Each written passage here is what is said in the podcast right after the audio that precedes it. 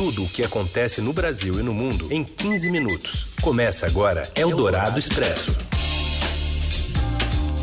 Olá, boa sexta-feira para você que está acompanhando o Eldorado Expresso aqui na Rádio dos Melhores Ouvintes. A gente reúne as notícias mais importantes do dia, todas quentinhas, bem na hora do seu almoço.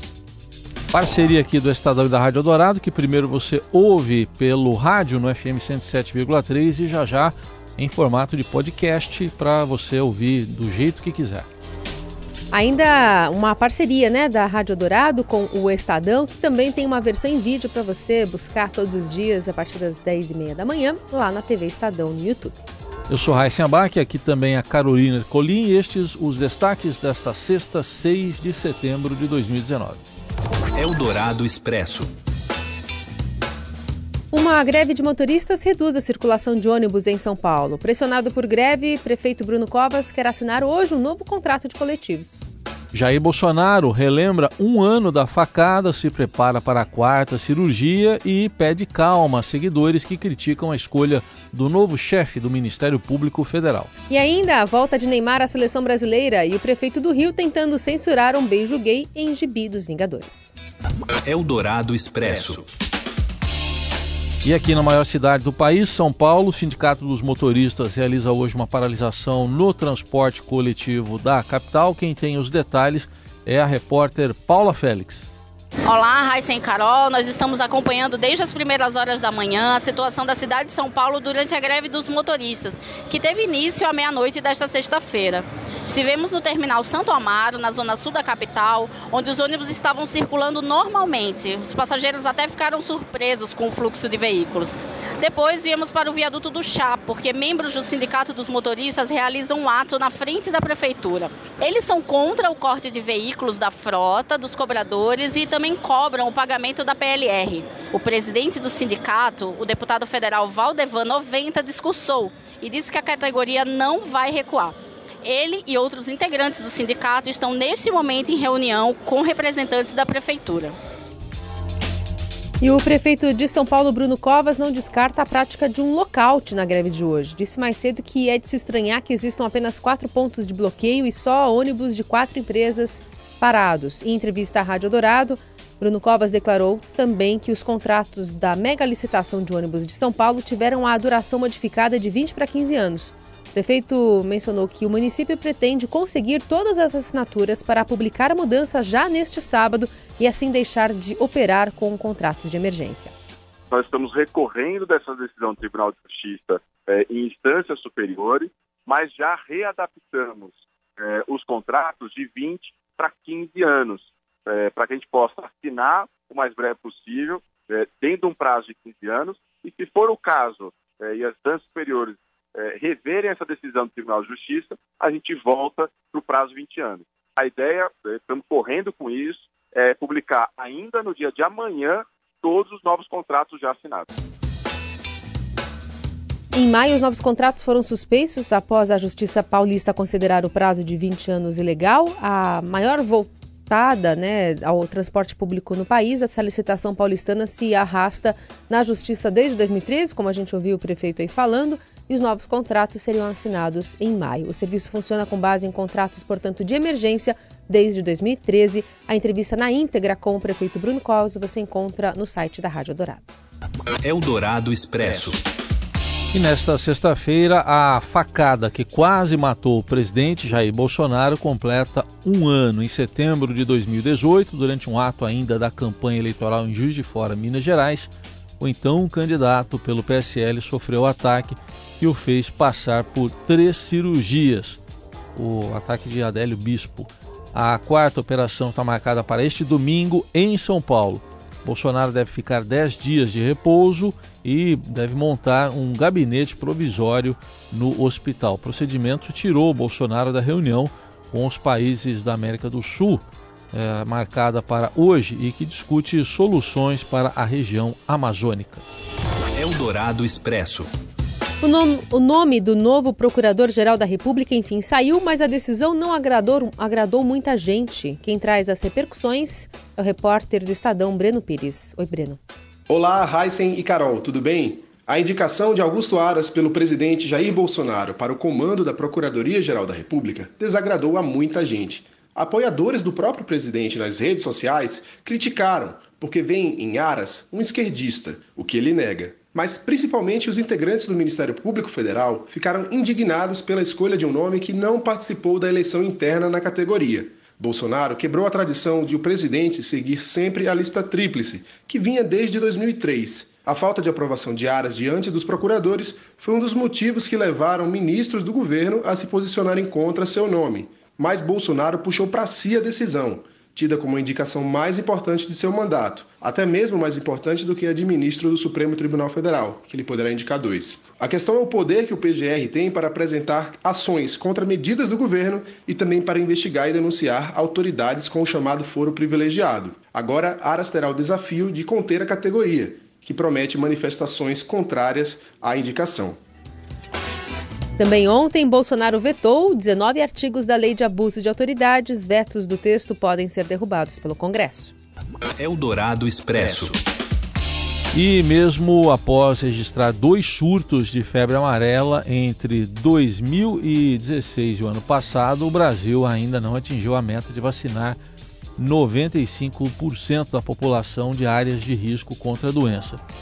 É, se teme agora um novo surto na região sul do país no próximo verão. Segundo dados do Ministério da Saúde, somente 64% dos brasileiros com indicação da imunização foram de fato vacinados. Quase todas as regiões do país, com exceção de algumas partes do Nordeste, passaram a fazer parte da área de recomendação da vacina em 2018, quando um surto afetou o país. E ainda na área da saúde, uma medida provisória instituiu pensão especial vitalícia para crianças com microcefalia decorrente do vírus da Zika, nascidas entre 2015 e o ano passado, e foi assinada aí pelo presidente Jair Bolsonaro. O valor da pensão é de um salário mínimo. No total, 3.100 crianças se enquadram. Eldorado Expresso. O olho do furacão Dorian tocou o solo dos Estados Unidos ao atingir uma fileira de ilhas no litoral do estado da Carolina do Norte, agora de manhã. Ele chegou à região com ventos e altas ondas dias após ter devastado parte das Bahamas. Apesar de ter oficialmente chegado ao território americano, a previsão é de que não cause a destruição vista nas Bahamas, porque ele ruma na direção nordeste, ou seja, deve voltar para o oceano e não adentrar o continente. Na manhã de hoje, ele foi rebaixado à categoria 1, sustentando ventos de até 150 km por hora. Eldorado Expresso. De volta com o Eldorado Expresso, com as notícias mais importantes desta sexta-feira. Entre elas, a Polícia Federal, que deflagrou hoje a Operação Postal Off para desarticular um esquema de fraudes que causou um prejuízo de 13 milhões de reais à EBC. Vamos ao Rio com Márcio Donzan.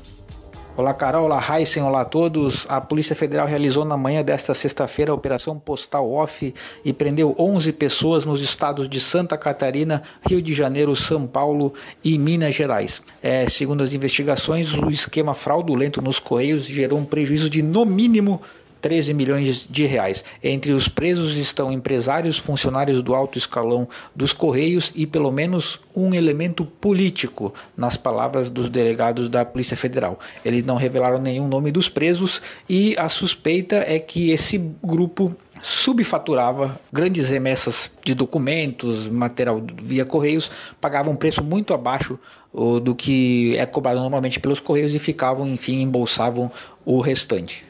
O desses mandados de prisão, 11 são de prisão preventiva e um de prisão temporária. A prisão temporária aconteceu em Minas Gerais. Segundo a polícia, também foram realizados 24 mandados de busca e apreensão e os bens dos envolvidos foram bloqueados. A estimativa é de que pelo menos 40 milhões de reais tenham sido bloqueados, o que leva a Polícia Federal a crer que essa estimativa de 13 milhões de prejuízo seja, enfim, muito maior.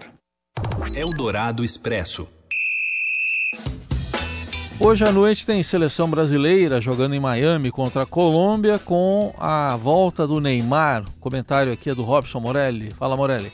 Olá, amigos. Hoje eu quero falar da volta de Neymar ao futebol. Isso mesmo, faz três meses que Neymar não joga futebol, é, não faz um golzinho. Ele se machucou lá naquele amistoso contra o Catar antes da Copa América, foi cortado. Depois a vida dele virou um verdadeiro inferno. Ele teve contusão, ele foi cortado. O Brasil foi campeão da Copa América sem ele. Ele foi acusado de estupro. O caso já foi arquivado, é bem verdade. E ele forçou muito a barra para deixar o PSG para se transferir para o Barcelona. Confusão danada e ele não chutou uma bola sequer nesse tempo. Não jogou no PSG, continuou treinando, mas não jogou. O Campeonato Francês já vai para sua quinta rodada sem o Neymar. E agora ele volta, ele volta na seleção brasileira, ele volta pelas mãos do Tite, ele volta no amistoso contra a Colômbia lá nos Estados Unidos. E tá todo mundo de olho neste retorno de Neymar. O staff dele, a seleção brasileira, o PSG, todos agora estão aí trabalhando juntos para tentar resgatar o futebol do Neymar, para tentar resgatar Neymar para o futebol. Eu costumo dizer que Neymar é um desperdício de craque, sabe jogar muito, mas a carreira do jogador é muito confusa. É isso, gente, falei. Lembrando que esse jogo do Brasil, 21 e 30 é hoje, sexta-feira. Um abraço a todos, valeu! Eldorado Expresso. Vamos ao Rio de Janeiro para falar sobre a polêmica do dia envolvendo o prefeito Marcelo Crivella, lá na Bienal do Rio. Aliás, a Bienal disse que não vai recolher o HQ com um personagem gay que o prefeito encasquetou ontem, inclusive com falas nas redes sociais. Vamos ouvir as informações com a Roberta Jansen. Todos os exemplares do livro em quadrinhos Vingadores, A Cruzada das Crianças, esgotaram na Bienal do Livro, hoje, aqui no Rio. 39 minutos depois que a Bienal foi aberta, às 9 da manhã, todos os exemplares já estavam esgotados, é, segundo confirmou a própria a coordenação da Bienal. O livro tinha sido alvo de críticas do prefeito Marcelo Crivella por conta de personagens gays. E no fim da tarde de quinta-feira, o prefeito chegou a dizer que pretendia recolher todos os exemplares do livro. O livro é de 2010 e apresenta super-heróis gays e mostra em um quadrinho um beijo entre dois homens completamente vestidos. A prefeitura informou que não se trata de um ato de homofobia ou transfobia, mas de que seria uma adequação do material à venda ao Estatuto da Criança e do Adolescente. Segundo a prefeitura, esses é, livros com tais conteúdos teriam que ser embalados com plástico, é, lacrados, e deveria haver uma explicação de que haveria ali conteúdo impróprio. Advogados especializados no tema é, discordam do prefeito. Eles acham que isso só acontece quando há imagens de sexo explícito.